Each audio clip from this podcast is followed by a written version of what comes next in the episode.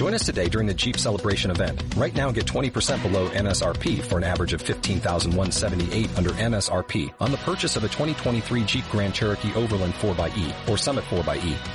Not compatible with lease offers or with any other consumer incentive offers. 15,178 average based on 20% below average MSRP from all 2023 Grand Cherokee Overland 4xE and Summit 4xE models in dealer stock. Residency restrictions apply. Take retail delivery from dealer stock by 4-1. Jeep is a registered trademark. El origen de la conciencia nacional. Si el desarrollo de la imprenta como una mercancía es la clave para la generación de ideas del todo nuevas de simultaneidad, nos encontramos simplemente en el punto en que se vuelven posibles las comunidades del tipo horizontal secular de tiempo transverso. ¿Por qué se hizo tan popular la nación dentro de ese tipo? Los factores que intervienen son, desde luego, complejos y diversos, pero puede demostrarse claramente la primacía del capitalismo. Como lo hemos visto, en 1500 se había impreso ya por lo menos 20 millones de libros, lo que señala el inicio de la época de la reproducción mecánica de Benjamin. Si el conocimiento manuscrito era algo escaso y arcano, el conocimiento impreso sobrevivía por su capacidad de reproducción y seminación. Sí, como creen Febre y Martin, para 1600 se habría producido cerca de 200 millones de volúmenes. No es extraño que Francis Bacon creyera que la imprenta había cambiado la apariencia y el estado del mundo. Como una de las primeras formas de la empresa capitalista, la actividad editorial experimentó la búsqueda incesante de mercados. Los primeros editores establecieron sucursales por toda Europa. En esta forma se creó una verdadera internacional de casas editoriales que pasó por alto las fronteras nacionales. Y dado que el periodo de 1500 a 1550 fue de excepcional prosperidad en Europa, la actividad editorial compartió el auge general. Más que en cualquier otra época, era una gran industria bajo el control de capitalistas ricos. Naturalmente, los vendedores de libros trataban sobre todo de obtener un beneficio y vender sus productos, de modo que buscaban principalmente las obras que interesaban al mayor número posible de sus contemporáneos. El mercado inicial fue la Europa alfabetizada, un estrato amplio pero delgado de lectores de latín. La saturación de este mercado se llevó cerca de 150 años. La característica determinante del latín, aparte de su carácter sagrado, era que se trataba de un idioma de bilingües. Relativamente pocos nacían hablándolo y hemos de imaginar que menos aún soñaban en él. En el siglo XVI era muy pequeña la proporción de bilingües dentro de la población total de Europa. Muy probablemente no era mayor que la proporción en la población del mundo actual y, a pesar del internacionalismo proletario, en los siglos venideros, entonces como ahora, el grueso de la humanidad era monolingüe.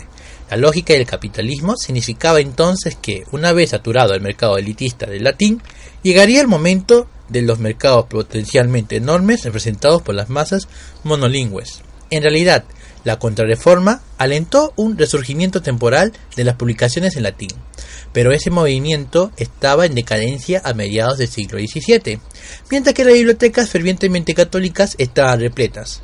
Mientras tanto, una escasez de dinero que afectaba a toda Europa hacía que los impresores pensaran más y más en la venta de ediciones baratas en lenguas vernáculas. El impulso revolucionario de las lenguas vernáculas por el capitalismo se vio reforzado por tres factores externos, dos de los cuales contribuyeron directamente al surgimiento de la conciencia nacional.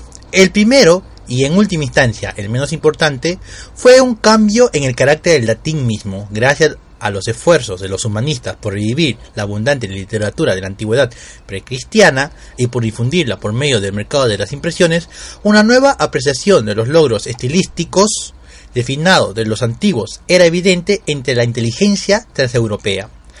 El latín que entonces aspiraban a escribir se volvió cada vez más cicerodiano y por la misma razón cada vez más alejado de la vida eclesiástica y cotidiana. En esta forma, el latín adquirió un carácter esotérico muy diferente al que tenía el latín eclesiástico de la época medieval. El latín antiguo no era arcano en su tema, o su estilo, sino simplemente porque estaba escrito, es decir, por su carácter de texto. Ahora se volvía arcano a causa de lo que estaba escrito, a causa de la lengua misma. El segundo factor de la repercusión de la reforma, que al mismo tiempo debía gran parte de su éxito al capitalismo impreso, antes de la época de la imprenta, Roma ganaba fácilmente todas las guerras libradas en contra de la herejía en Europa occidental porque siempre tenía mejores líneas de comunicación interna que sus enemigos. Pero en 1517, cuando Martín Lutero clavó sus tesis en las puertas de la catedral de Wittenberg, tales tesis estaban impresas en una traducción alemana y en términos de 15 días habían sido vistas en todos los rincones del país. En los dos decenios de 1520 a 1540 se publicaron en alemán tres veces más libros que en el periodo de 1500 a 1520, lo que constituye una transformación asombrosa en la que Lutero ocupaba un lugar indiscutiblemente central. Sus obras representaban no menos de un tercio del total de los libros en idioma alemán vendidos entre 1518 y 1525. Entre 1522 y 1546 apareció un total de 430 ediciones o parciales de sus traducciones bíblicas. Tenemos aquí, por primera vez, una verdadera masa de lectores y una literatura popular al alcance de todos. En efecto, Lutero se convirtió en el primer autor de éxitos de librería hasta entonces conocido, o dicho de otro modo, el primer escritor que pudo vender sus libros nuevos por su solo nombre. Muchos siguieron la senda trazada por Lutero, dando comienzo a la colosal guerra de propaganda religiosa que azotó a Europa durante el siglo siguiente. En esta titánica batalla por la conciencia de los hombres, el protestantismo estaba siempre fundamentalmente a la ofensiva, justo porque sabía usar el mercado en expansión de impresiones en lengua vernáculas creado por el capitalismo, mientras que la contrarreforma defendía la ciudadela del latín. El emblema era aquí el Indes Librorum Prohibium del Vaticano, sin contrapartida protestante, un catálogo nuevo que era necesario por el gran volumen de la subversión impresa. Nada da una idea mejor de esa mentalidad de sitio que el pánico de Francisco I cuando prohibió en 1535 la impresión de cualquier libro en su reino, bajo pena de la horca. La razón de la prohibición y de la imposibilidad de su observancia era el hecho de que las fronteras orientales de su reino estaban rodeadas de estados y ciudades protestantes que producían una corriente masiva de impresos que podían ser contrabandeados. Para solo citar el caso de la Ginebra de Calvino, entre 1533 y 1540 solo se publicaron 42 ediciones, pero esa cifra se elevó a 527 entre 1550 y 1564, cuando no menos de 40 imprentas por separado estaban trabajando horas extras. La colisión creada entre el protestantismo y el capitalismo impreso, que explotaba las ediciones populares baratas, creó rápidamente grandes grupos de lectores nuevos, sobre todo entre los comerciantes y las mujeres que típicamente sabían poco o nada de latín, y al mismo tiempo los movilizó para fines políticos religiosos. Inevitablemente, no era solo la iglesia la que se veía sacudida hasta sus raíces. El mismo terremoto produjo en Europa los primeros estados importantes que no eran dinásticos ni ciudades de la República Holandesa y la mancomunidad de los puritanos el pánico que Francisco I era tanto político como religioso. El tercer factor fue la difusión lenta, geográficamente dispareja, de lenguas vernáculas particulares como instrumentos de la centralización administrativa y realizada por cientos aspirantes a monarcas absolutistas privilegiados. Aquí convendrá recordar que la universalidad del latín en Europa occidental del medioevo no correspondió jamás a un sistema político universal. Es instructivo el contraste con la China imperial, donde coincidía en gran medida el alcance de la burocracia mandarina y el de los caracteres pintados. En efecto, la fragmentación política de Europa occidental tras la decadencia del imperio de Occidente significaba que ningún soberano podría monopolizar el latín convertirlo en la lengua de Estado exclusiva, de modo que la autoridad religiosa del latín nunca tuvo una verdadera contraparte política. El nacimiento de las lenguas vernáculas administrativas antecedió a las revoluciones de la imprenta y a la religión del siglo XVI y por lo tanto debe considerarse, por lo menos inicialmente, como un factor independientemente en la erosión de la sacra comunidad imaginada. Al mismo tiempo, nada sugiere que algún profundo impulso ideológico, ya no digamos protonacional, se encontrara detrás de esta difusión de las lenguas vernáculas donde ocurrió. El caso de Inglaterra, en la periferia noroeste de la Europa latina, resulta aquí especialmente ilustrativo.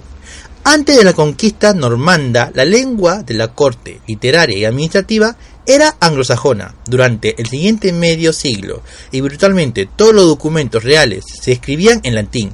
Entre 1200 y 1350 este latín estatal fue reemplazado por el francés normando. Mientras tanto, una lenta difusión de esta lengua de una serie de clase gobernante extranjera y el anglosajón de la población sometida produjo el inglés antiguo. La fusión permitió que la lengua nueva tomara su turno. Después de 1362, como la lengua de las cortes y para la apertura del parlamento, en 1382 siguió la Biblia, manuscrita en lengua vernácula de. Es esencial tener presente el hecho de que esta secuencia fue una serie de lenguas estatales no nacionales y que el Estado en cuestión abarcaba en diversas épocas no solo a la Inglaterra y a la Gales de hoy, sino también algunas partes de Irlanda, Escocia y Francia. Es obvio que grandes porciones de las poblaciones sometidas sabían poco nada de latín, francés, normando o inglés antiguo. Casi un siglo después de la entronización política del inglés, antiguo, el poder de Londres fue expulsado de Francia. En el Sena ocurrió un movimiento similar, aunque con mayor lentitud. Como dice Bloch de pasada, el francés, o sea, una lengua que, siendo considerada simplemente como una forma corrupta del latín, tardó varios siglos para elevarse a la dignidad literaria. Solo se convirtió en la lengua oficial de los tribunales de justicia de 1539 cuando Francisco I emitió el edicto de Villers-Cotterêts en otros reinos dinásticos. El latín sobrevivió durante un tiempo mucho mayor bajo los Habsburgos, hasta bien entrado el siglo XIX. En otros casos, las lenguas vernáculas extranjeras se impusieron. En el siglo XVIII, las lenguas de la corte Romanov eran el francés y el alemán. En todos los casos, la elección de la lengua es gradual, inconsciente, pragmática, por no decir aleatoria. En consecuencia, fue algo totalmente diferente de las políticas idiomáticas conscientes aplicadas por las dinastías del siglo XIX que afrontaron el surgimiento de hostiles nacionalismos lingüísticos populares.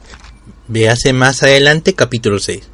Un signo claro de la diferencia es que las antiguas lenguas administrativas eran justamente eso, lenguas usadas por los funcionarios para su propia conveniencia interna.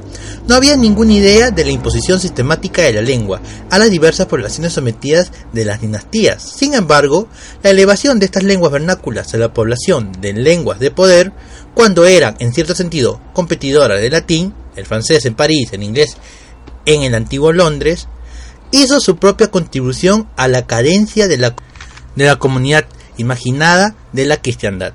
En el fondo, es probable que el carácter esotérico del latín, la reforma y el desarrollo caprichoso de las lenguas vernáculas administrativas sean importantes en este contexto, sobre todo en un sentido negativo, en sus contribuciones al descubrimiento del latín.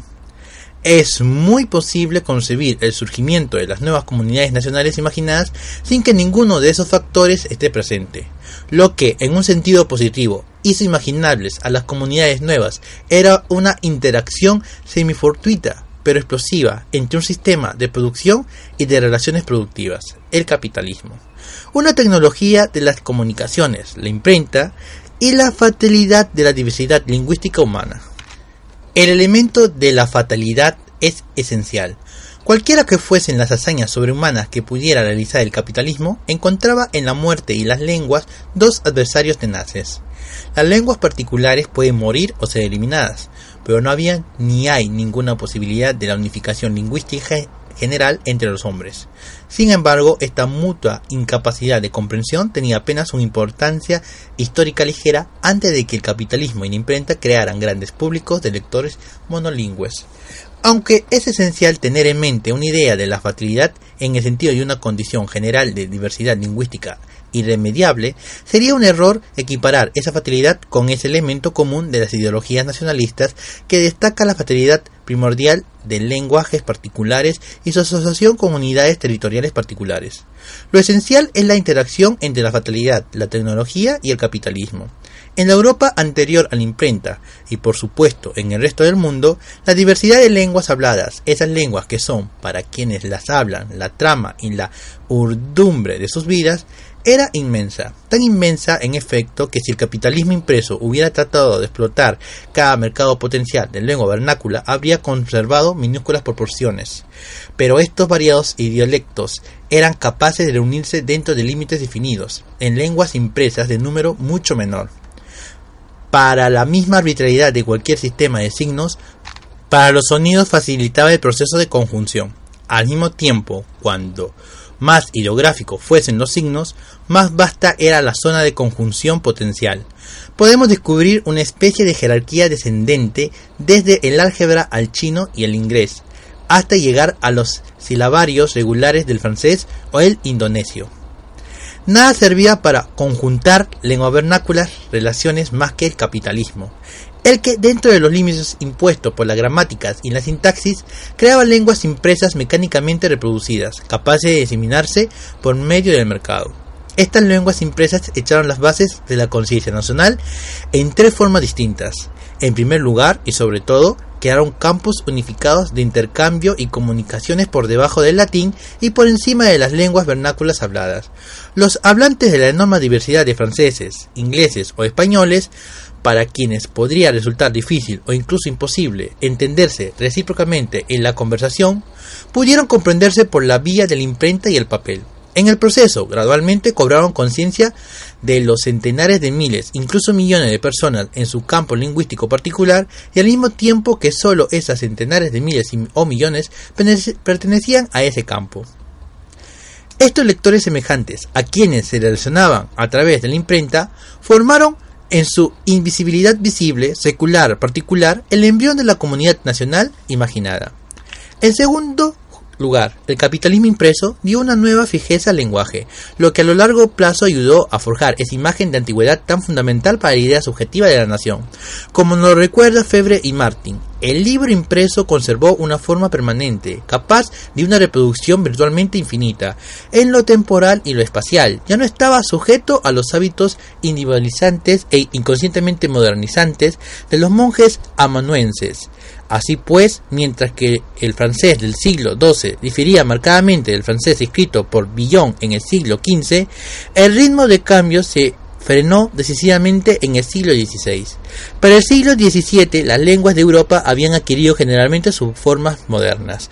Dicho de otro modo, estos lenguajes impresos ya estabilizados habían sido oscureciéndose durante tres siglos. Las palabras de nuestros antecesores del siglo XVII son accesibles a nosotros en una forma en que no lo eran para Villon sus antepasados del siglo XII.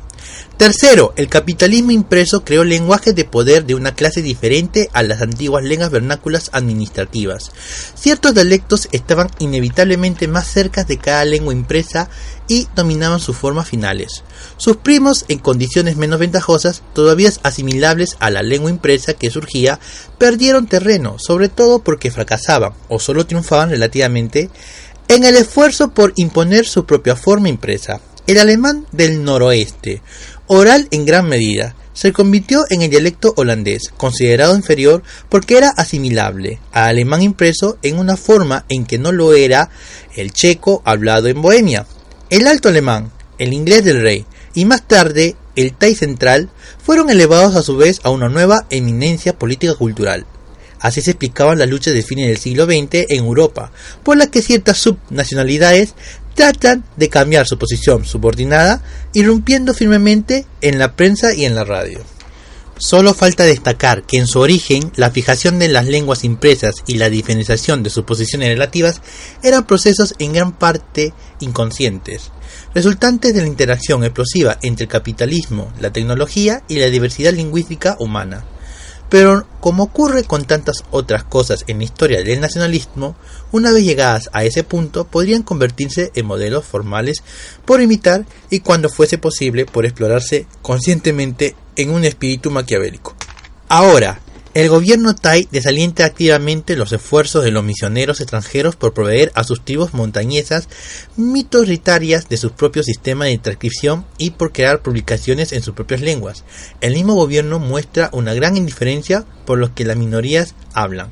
La suerte de los pueblos de habla turca en las zonas incorporadas a lo que hoy son Turquía, Irak, Irak y la URSS es esencialmente ejemplar. Una familia de lenguajes hablados que alguna vez se reunieron en todas partes y por ende comprensibles dentro de una ortografía arábiga ha perdido esa unidad a resultadas de manipulaciones conscientes, a fin de elevar la conciencia nacional turca de Turquía a expensa de cualquier identificación islámica más amplia. Ataturk impuso la utilización del alfabeto latino en forma obligatoria. Las autoridades soviéticas lo imitaron, primero con el uso obligatorio antiislámico y antipersa del alfabeto latino, luego en los años 30 con Stalin con el empleo obligatorio del alfabeto cirílico rusificante. Podemos resumir las conclusiones que pueden sacarse de los argumentos expuestos hasta ahora diciendo que la convergencia del capitalismo y la tecnología impresa y la falta de diversidad del lenguaje humano hizo posible una nueva forma de comunidad imaginada, que en su morfología básica preparó el escenario para la narración moderna. La extensión potencial de estas comunidades estaba forzosamente limitada y al mismo tiempo solo tenía la relación más fortuita con las fronteras políticas existentes, que eran las más extensas que había alcanzado los expansionismos dinásticos. Pero es obvio que mientras que ahora casi todas las naciones modernas de formación propia y también los estados nacionales tienen lenguas nacionales impresas, muchas de ellas tienen estas lenguas en común y en otras solo una pequeña fracción de la población usa la lengua nacional en la conversación o por escrito. Los estados nacionales de América Española o los de la familia anglosajona son ejemplos conspicuos del primer resultado. Muchos antiguos estados coloniales, sobre todo en África, son ejemplos del segundo. En otras palabras, la formación concreta de los estados nacionales contemporáneos no es, en modo alguno, isimorfa con el alcance determinado de lenguas impresas particulares, para explicar la discontinuidad en, en la conexión entre las lenguas impresas, las conciencias nacionales y los estados nacionales. Es necesario examinar el gran conjunto de nuevas entidades políticas que surgió en el hemisferio occidental entre 1776 y 1838 todas las cuales se definieron conscientemente a sí mismas como naciones y con la interesante excepción de Brasil como repúblicas no dinásticas, no sólo porque fueron históricamente los primeros de tales estados que surgieron en el escenario mundial, de modo que inevitablemente proveyeron los primeros modelos reales de lo que debían parecer, sino porque su número y su nacimiento simultáneo ofrecen un campo fértil para la investigación comparativa.